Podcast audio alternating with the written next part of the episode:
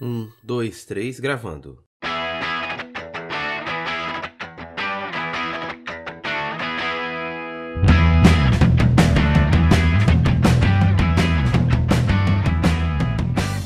Olá, sejam todos muito bem-vindos.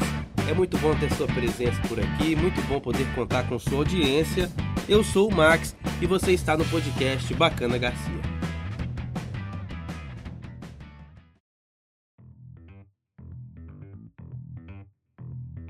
No episódio de hoje, nosso objetivo é conversar um pouco sobre o comportamento desonesto do brasileiro.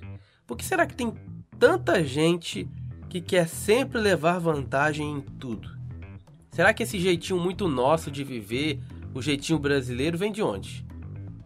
É importante ressaltar que a ideia por aqui não é investigar o termo jeitinho brasileiro, quando ele surgiu ou como ele se popularizou, mas a gente quer entender os comportamentos que fazem parte do jeitinho brasileiro.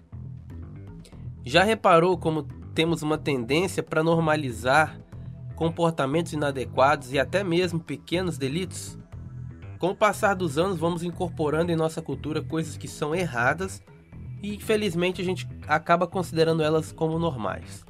Por exemplo, furar fila, parar o carro na vaga de idoso ou de deficiente físico, jogar lixo na rua, usar software pirata em seu computador, baixar músicas e filmes via torrents, PDFs de livros. Tudo isso é errado e a gente sabe que é errado. Alguns destes são inclusive crimes, com possibilidades de prisão, mas a gente acaba achando que tudo isso é normal.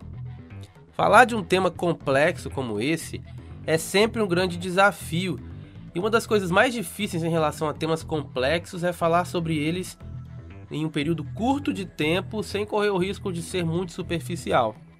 Nesse caso a gente acaba precisando focar em alguns pontos, até porque essa é uma discussão que pode ser muito filosófica. Então a gente tem que tomar cuidado porque o assunto dá pano para manga. E antes de aprofundar nos comportamentos, a gente precisa fazer todo um levantamento histórico para descobrir de onde vem esse tipo de comportamento nosso. Então é necessário a gente dar um salto lá para o passado, antes ainda do descobrimento ou achamento do Brasil. Por volta do ano 1453, o Império Otomano conquistou a região da Constantinopla e acabou bloqueando as principais rotas até chegar às Índias. Portugal ia até as Índias para comprar especiarias, mas como essas rotas foram bloqueadas, os portugueses se viram obrigados a encontrar rotas alternativas e precisaram expandir suas navegações. A expansão portuguesa estava muito interessada em uma grande dupla da época, que era o ouro e as especiarias. O ouro, por razões muito óbvias até os dias de hoje, e as especiarias, como a noz moscada, o gengibre, a canela, o cravo, especialmente a pimenta, por serem produtos de grande valor. Além de serem utilizados como condimentos, conservadores dos alimentos, eram utilizados até como dinheiro. Em março de 1500, uma frota com 13 navios, comandada por ninguém mais, ninguém menos que Pedro Álvares Cabral, aparentemente com destino às Índias, partia de Lisboa. Eis que no dia 22 de abril de 1500, Terra Vista! Cabral faz check-in na ilha de Veracruz, hoje mais conhecido como Brasil.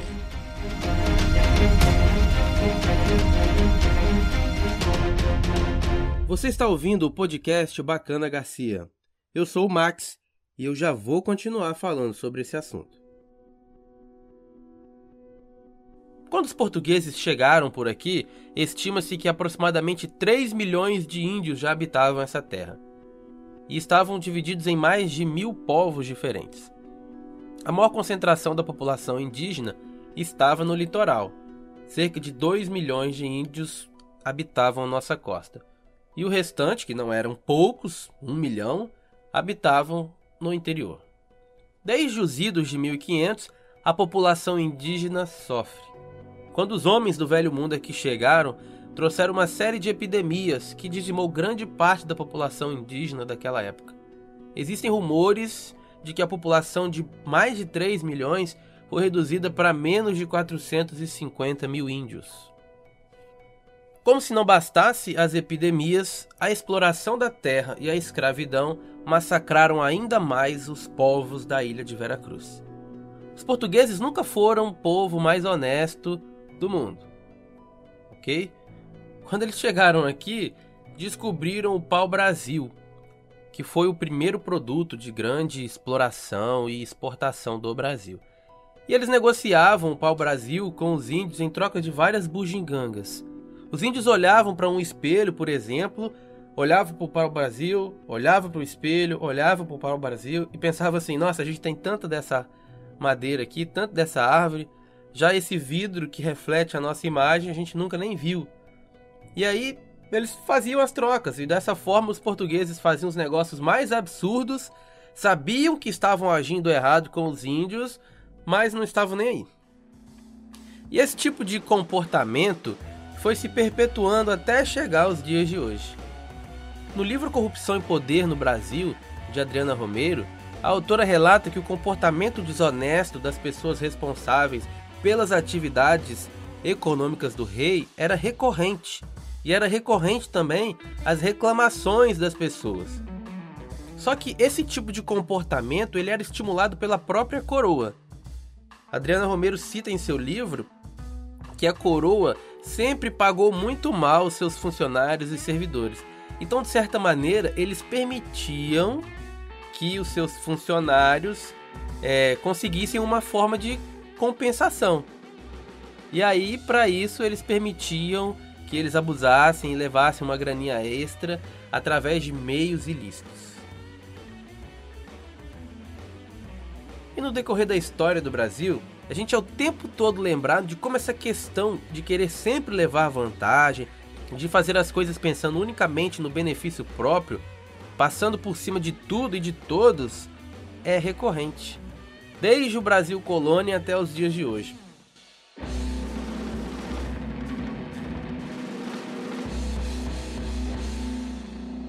E falando nos dias de hoje, nos últimos 30 anos, tivemos dois impeachments de presidentes e casos e mais casos de corrupção envolvendo políticos.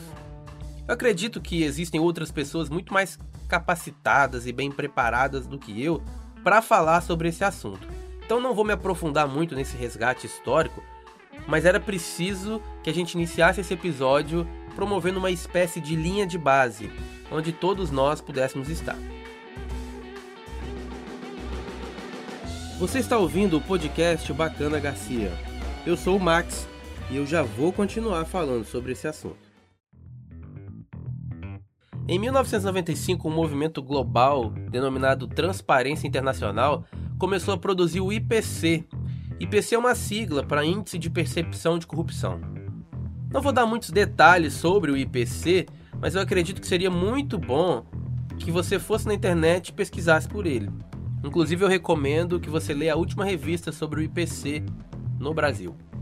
Mas para você ter uma noção do que eu estou falando e não precisar ter que ir lá agora acessar a revista para entender sobre os parâmetros que ela utiliza, eu vou te dar algumas informações. O IPC avalia os países com base nos níveis percebidos de corrupção no setor público. Ele usa uma escala de 0 a 100, onde 100 significa muito íntegro, muito honesto e zero significa altamente corrupto e desonesto. Em 2016, vergonhosamente, o Brasil ocupava o 79 lugar no ranking, com 40 pontos. Lembra que quanto mais perto do zero, mais corrupto? Pois é. E o que já era horrível conseguiu ficar ainda pior. Em 2019, 180 países participaram dessa pesquisa e adivinha o que aconteceu com o Brasil? Na verdade, desde 2018 o Brasil despencou consideravelmente para a centésima sexta posição no ranking, agora com 35 pontos. Que já era vergonhoso, agora ficou como? Você pode até pensar assim, ah, mas são 180 países que participaram da pesquisa, então tem muita gente que ficou pior que o Brasil. Claro que tem, mas isso não muda a vergonha que é ocupar essa posição. O Brasil, por exemplo, divide a posição no ranking com a Albânia, com a Argélia, com a Costa do Marfim, com o Egito, que aliás é um país famoso por seu histórico de corrupção, ele divide a posição no ranking também com a Macedônia e com a Mongólia. E a gente tem alguns vizinhos sul-americanos que poderiam ser considerados como exemplo para o Brasil. O Uruguai, por exemplo, ele ocupa a 21ª posição nesse ranking e ele tem 71 pontos. Uma boa nota, considerável. Mas sabe quem mais está na frente do Brasil? Cuba está na frente, Senegal, Chile, um outro vizinho sul-americano, Jamaica, Gana e vários outros países. Até porque, só para lembrar, o Brasil ocupa a centésima sexta posição desse ranking. É sem dúvida vergonhoso. Para a gente passar para o próximo tópico a ser considerado, vamos precisar falar um pouco sobre a teoria que dá nome a esse episódio. Teoria desenvolvida pelo psicólogo estadunidense Dan Ariely e publicada em seu livro A Mais Pura Verdade sobre a Desonestidade. Nós estamos falando da teoria da margem de manobra. Segundo Ariely, a margem de manobra é uma forma que a gente encontra de trapacear só um pouquinho, receber algum benefício com essa trapaça, mas ainda assim continuar nos enxergando como seres humanos maravilhosos de conduta ilibada. Em outras palavras, imagine uma linha bem tênue, onde conseguimos nos beneficiar com a desonestidade sem prejudicar a nossa autoimagem, ou seja, sem ultrapassar essa linha. Quando Ariely publica essa teoria, ele faz uma descoberta que já era objeto de suas investigações e que pode até chocar um pouco a gente. Ele descobriu que a desonestidade, na verdade, é coisa de ser humano. Então, o jeitinho brasileiro não é o único. Deve ter um jeitinho espanhol, um jeitinho canadense, um jeitinho japonês e etc. Deve ter vários jeitinhos aí no mundo. E no geral, todas as pessoas de qualquer país têm a mesma propensão a serem desonestas. Pelo menos foi essa a conclusão que ele chegou após uma série de experimentos realizados em diversos países. Ariel mora lá nos Estados Unidos e ele cresceu em Israel. E ele ficava pensando sobre a desonestidade dos americanos, sobre a desonestidade dos israelenses, e ele sempre pensou que os israelenses seriam mais trapaceiros que os americanos. E aí ele teve a ideia de realizar em Israel o mesmo experimento que ele realizou nos Estados Unidos. E aí, para surpresa dele, ele descobriu que os israelenses trapaceavam tanto quanto os americanos. E ele percebeu que ele podia estender essa pesquisa dele para outros lugares do mundo, para constatar se realmente é, essa hipótese se comprovava. E ele tinha alguns colaboradores em outros países, nativos da China, da Itália, Turquia, Canadá, Inglaterra, entre outros países. E quando ele apresentou essa, essa proposta desse experimento para essas pessoas, todo mundo pensou assim: ah, eu acho que os chineses são mais trapaceiros que os americanos. Quem estava lá no Canadá pensou: ah, eu acho que os canadenses são mais é, trapaceiros que os americanos. Ah, eu acho que os ingleses são mais trapaceiros que os americanos. Enfim, todo mundo achava que as pessoas do seu país seriam mais trapaceiras que os americanos. E depois deles realizarem essa pesquisa, apurarem os resultados, eles, ele conseguiu descobrir que o volume de trapaça era muito semelhante em todos os países, estatisticamente falando. Em síntese, todos nós temos a mesma propensão para trapacear em qualquer lugar do mundo. Só que aí você pode pensar assim: ah, mas por que, que o IPC no Brasil é do jeito que é? Por que as pessoas cometem tantas coisas erradas por aqui? A gente vê tanta gente saindo impune, quem tem dinheiro no Brasil não fica preso. Realmente são muitas questões que a gente levanta, mas de acordo com Ariel, o que vai mudar entre um país e um outro são os sistemas de leis, o incentivo à desonestidade e a diferença cultural. Esses são três fatores que são grandes aliados no índice de corrupção que a gente tem por aqui, no Brasil. E a gente vai conversar um pouco sobre eles. Baixar filmes ou softwares da internet nos famosos torrents da vida é errado ou não? Claro que é. O nome disso é violação dos direitos autorais, portanto é crime. E na teoria, a gente só deveria baixar da internet aquilo que é domínio público ou aquilo que a gente tem permissão para isso. De acordo com o artigo 1 da Lei 10.695, que trata da violação dos direitos do autor, a pirataria é crime E como todo crime, existe pena para ele. Muita gente pensa assim: é somente para o meu uso, eu não tenho intenção de ganhar dinheiro com isso. Mas a gente precisa entender uma coisa e deixar bem claro aqui. Mesmo que a gente tente se enganar com esse tipo de pensamento, com essa desculpa, baixar alguma coisa da internet sem ter licença para isso é errado e é crime. E crime não é somente vender sem licença, mas é também utilizar sem licença. O infrator pode ser multado ou detido entre três meses e um ano. Percebe que, se você considerar nossa legislação, existe a possibilidade de ser preso por esse crime, ok? Mas quantas pessoas você conhece que já foram presas por baixar ou compartilhar arquivos e programas sem autorização do autor? Eu não conheço ninguém. Então a gente acaba concluindo que essa lei talvez não seja tão importante assim e que tudo bem se eu não seguir, porque não vai dar nada. É assim que a gente acaba pensando.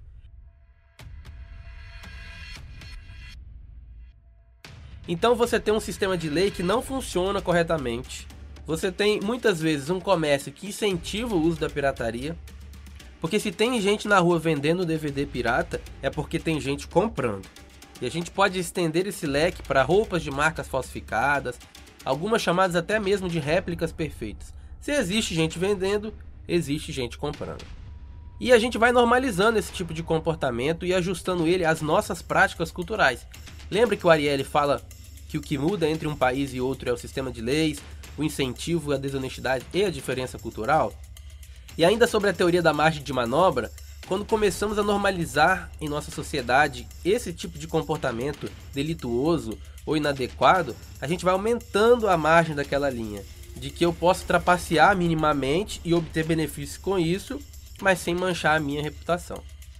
Porque se a maior parte da população não consumisse produtos piratas, e de repente um ou dois viessem a consumir, essas pessoas estariam ultrapassando a margem que foi definida pela cultura daquele local e certamente não seriam vistas com bons olhos, o que acaba inibindo um mau comportamento. Falando ainda de práticas culturais, é muito comum que a gente se assuste com práticas de outros países.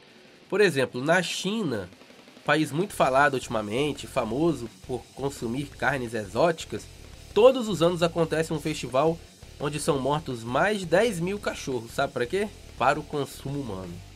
Mas, meu Deus, o que, que é isso? Que cruéis esses chineses! Como eles podem fazer isso com o melhor amigo do homem? Só que no Brasil, as pessoas comem carne de vaca, um animal considerado sagrado na Índia. Inclusive, lá na Índia existe pena de prisão perpétua para quem matar vacas lá no país. Percebe como a diferença cultural ela às vezes nos choca?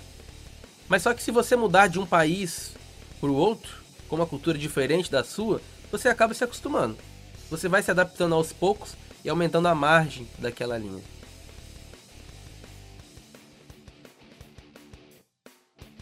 Em um país onde a lei não consegue ser aplicada corretamente, as pessoas tendem a ser mais subversivas e desonestas. Se você ficou triste com a nossa posição no ranking do IPC, aqui vai uma notícia em que o Brasil ocupa o top 5.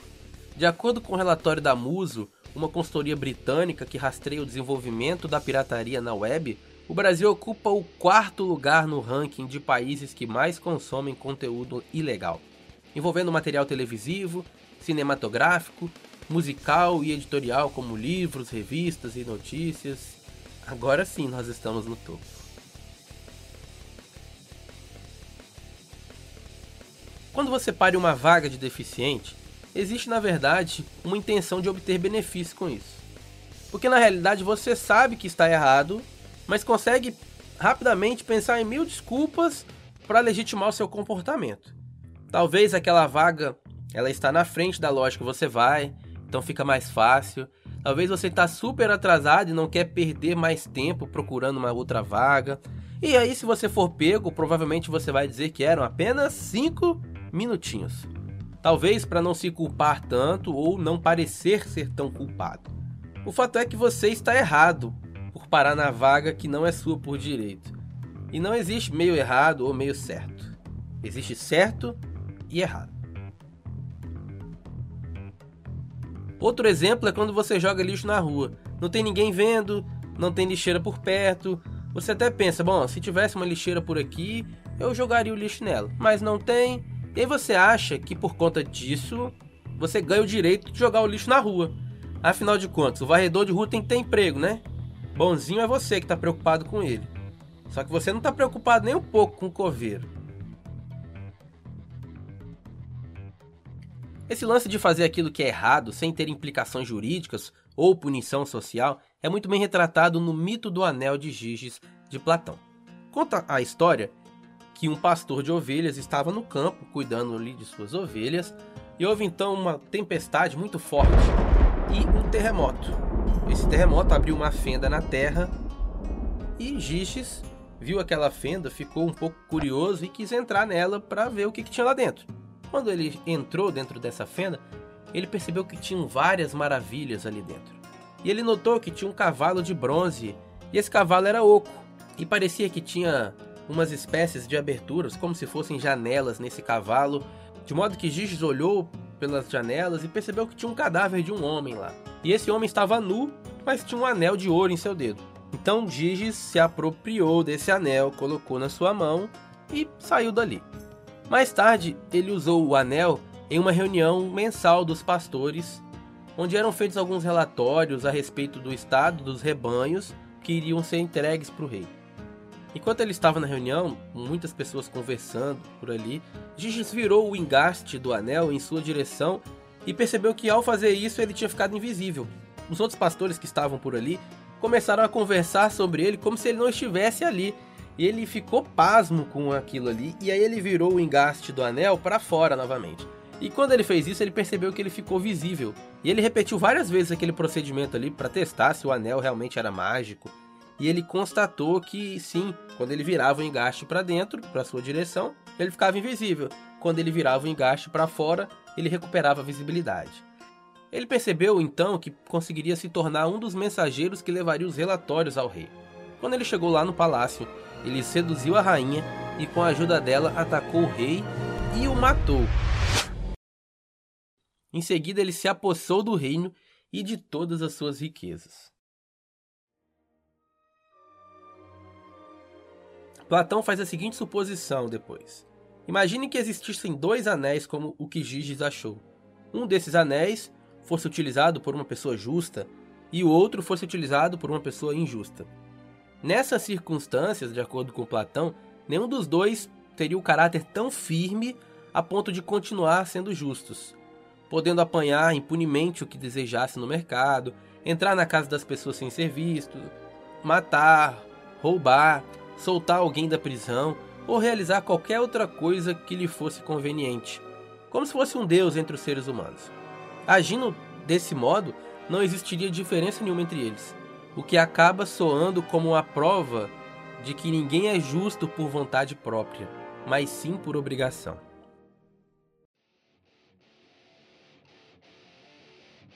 Lembra da vaga de estacionamento? Se há uma vaga na rua onde tem um estacionamento rotativo ou uma vigilância constante da Guarda Municipal de Trânsito ou da Polícia de Trânsito, é muito mais provável que você não pare na vaga que não é sua por direito. É mais provável que se você estiver passando por um semáforo, você não fure ele se tiver um radar ou se tiver um guarda ali fazendo anotações dos infratores. Você não comete esse tipo de comportamento porque existe vigilância, ou seja, você não está invisível, como o Giges ficava. Agora, quando não existe nada disso, é muito mais provável que esse tipo de delito seja cometido. Para fazer uma comparação e ver o quanto o mito do anel de Giges de Platão faz sentido, é só você perceber melhor as vagas de estacionamento de um shopping, de um supermercado ou dessas grandes lojas onde não existe monitoramento ou punição para quem para o carro onde não deve você percebe claramente como as pessoas abusam ainda mais. O triste é que esse tipo de comportamento vai se tornando cada vez mais comum, de modo que a margem de manobra vai aumentando. A gente vai pegando aquela linha que divide o quanto podemos trapacear e receber benefícios sem ferir a nossa imagem e colocamos ela lá para frente.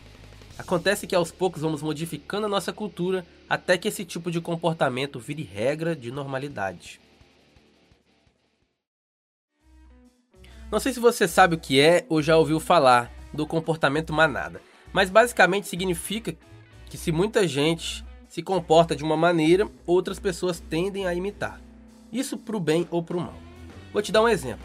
Imagine que você está com fome e você está em uma cidade que você não conhece, então você não sabe quais são os melhores restaurantes, onde tem a melhor comida. E aí você está passando numa avenida e você percebe que tem dois restaurantes ali. Você vê que um está vazio, completamente vazio, e outro, apesar de não estar lotado, tem umas 4 ou 5 mesas ocupadas. E aí, qual restaurante que você escolhe? Que tem gente, certo? Você escolhe ele porque você acredita que se outras pessoas já escolheram, ele deve ser melhor. Tem outro exemplo que é típico. Você acabou lá de almoçar e você vai na sorveteria e você quer experimentar um novo sabor e aí você pergunta pro atendente: "Qual que é o sabor que mais sai?" A lógica é a mesma. Se é um sabor que muita gente escolhe, é porque deve ser o melhor. Basicamente, isso é o comportamento de manada. E lembre que eu falei que pode ser tanto pro bem quanto pro mal? Eu me lembro de uma vez que eu estava caminhando num parque próximo à minha casa, e aí um, um rapaz deixou o cachorro dele fazer as necessidades no parque e não limpou. E aí eu cheguei para ele, me aproximei e falei: Meu senhor, é, seu cachorro fez as necessidades aqui onde todo mundo caminha e o senhor não limpou, não vai jogar fora? Ele simplesmente teve a cara de pau de virar para mim e falar que todo mundo fazia aquilo. Pois é, por isso que a gente vive numa cidade como a gente vive, porque todo mundo faz o que é errado e joga o lixo na rua, e deixa o cachorro fazer as necessidades na rua, em qualquer lugar e não limpa. Um outro exemplo que é até vergonhoso aconteceu aqui no Espírito Santo. No início de 2017, a Polícia Militar fez uma greve geral, foi um caos. Centenas de lojas foram saqueadas em todo o estado. E algumas pessoas foram flagradas saqueando as lojas e foram até reconhecidas. E tinham vários cidadãos de bem lá. Teve uma candidata vereadora que foi flagrada e teve até um pastor. Eu me lembro que teve uma pessoa que foi flagrada é, e decidiu dar uma entrevista, claro, sem aparecer a sua imagem, né? Mas e quando o repórter perguntou para essa pessoa por que, que ela tinha roubado, a pessoa simplesmente disse que viu todo mundo fazendo, foi lá e fez. Ou seja, ela sabia que estava errado, ficou envergonhada, infelizmente reparou o erro devolvendo o item roubado, mas porque todo mundo estava fazendo, a pessoa acabou fazendo também. Teve um vídeo que ficou bem famoso na época da Copa, que aconteceu aqui no Brasil em 2014. O vídeo dos japoneses recolhendo a própria sujeira que eles deixaram no estádio. Parece até engraçado, né? Como assim recolhendo a própria sujeira? Pois é, isso é bem óbvio até. Recolher o próprio lixo é o mínimo que a gente deveria fazer. Só que essa atitude reverberou tanto na mídia, ganhou tanto destaque nacional, sabe por quê? Porque aqui a gente não faz nem o mínimo.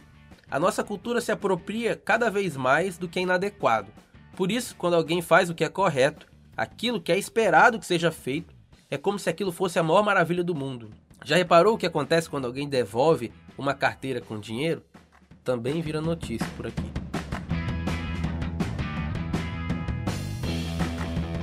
Mas ainda sobre os japoneses, culturalmente, desde muito novos, eles desenvolvem um senso enorme de responsabilidade com o outro e com o local que eles habitam.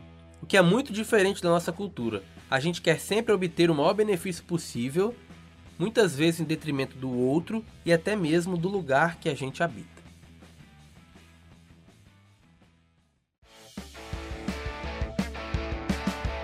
Você está ouvindo o podcast Bacana Garcia. Eu sou o Max e eu já vou continuar falando sobre esse assunto.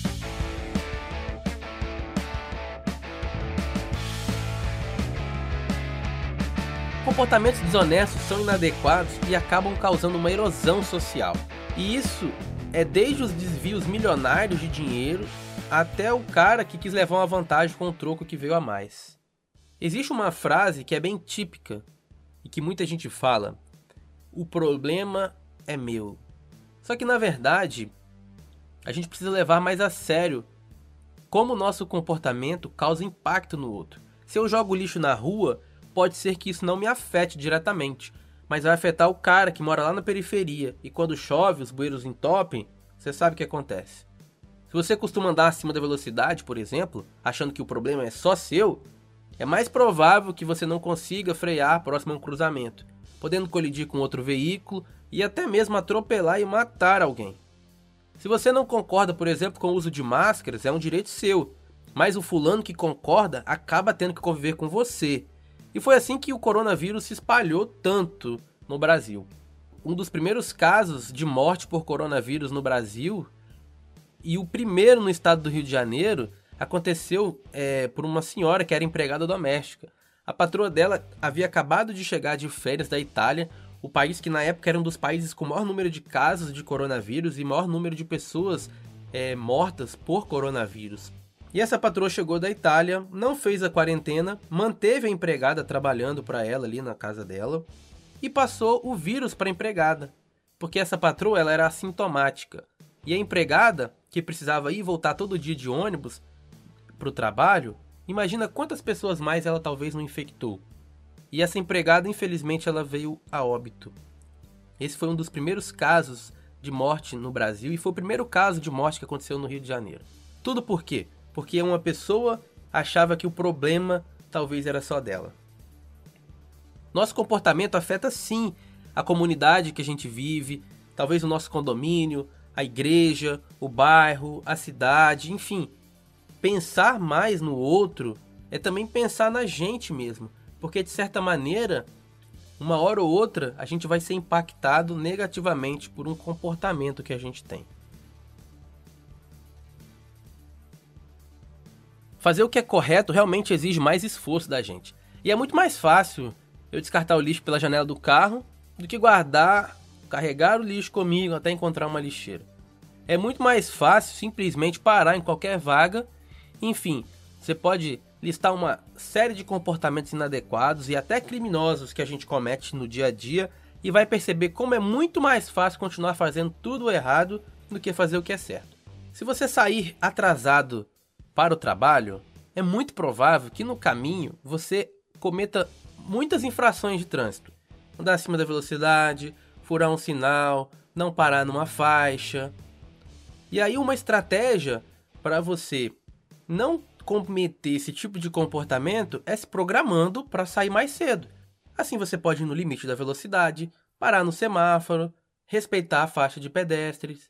Outra coisa muito inadequada e que é até um crime que a gente faz é consumir conteúdos piratas.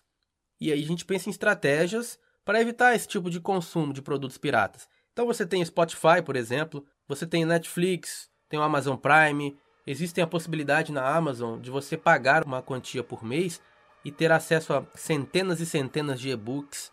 Para não jogar lixo na rua, você pode sair com uma sacolinha no carro ou na bolsa. E se você estiver a pé, não custa nada esperar uma lixeira. E se não tiver, guarda o lixo e você joga depois. Quando você vê alguém fazendo o que é correto também, pense em uma maneira de gratificar aquela pessoa. Seja talvez com um sorriso, um aceno e até mesmo um elogio, por que não? Isso ajuda a reafirmar que as pessoas estão no caminho certo. E é bom quando a gente é elogiado por algo de correto que a gente faz. Isso incentiva a gente a continuar fazendo o que é certo. E sabe de uma coisa que me deixou assustado com os resultados dos experimentos que Ariely publicou em seu livro? Geralmente, a gente fica muito escandalizado quando grandes atos de corrupção aparecem na mídia.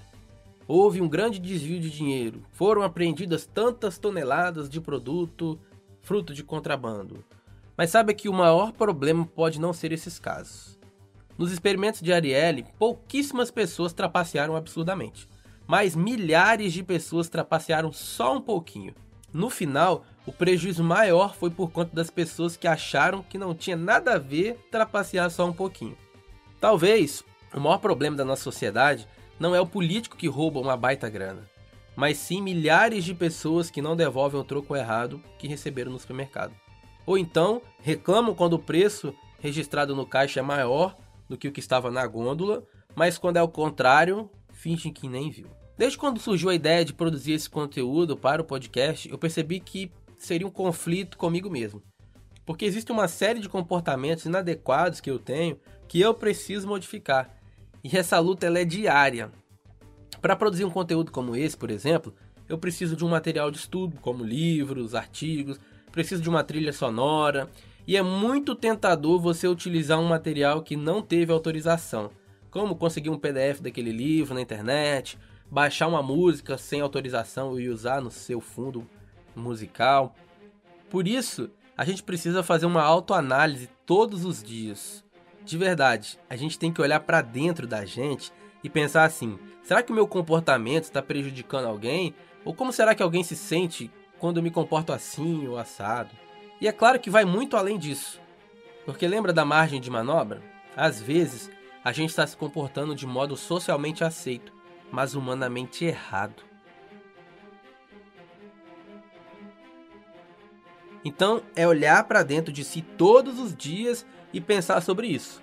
Precisamos todos os dias descobrir maneiras práticas e eficientes de combater aquilo que é errado, que é desonesto, que é corrupto. Pode até ser difícil, é verdade. É uma luta diária contra as nossas próprias vontades, mas é necessário. E o melhor, é possível fazer isso. Eu espero que esse episódio tenha sido muito proveitoso para você, que você possa fazer uma autoanálise todos os dias, que eu e você possamos procurar cada dia ser seres humanos melhores, porque a gente está numa situação muito complicada no momento que a gente está vivendo no Brasil e no mundo, com certeza, mas a gente mora aqui nesse país, então a gente tem que fazer o possível e o necessário para que esse lugar seja um lugar melhor para a gente viver. É isso, pessoal. Por hoje é só. Eu espero que vocês fiquem bem. Um forte abraço e até o próximo episódio. Valeu! Tchau!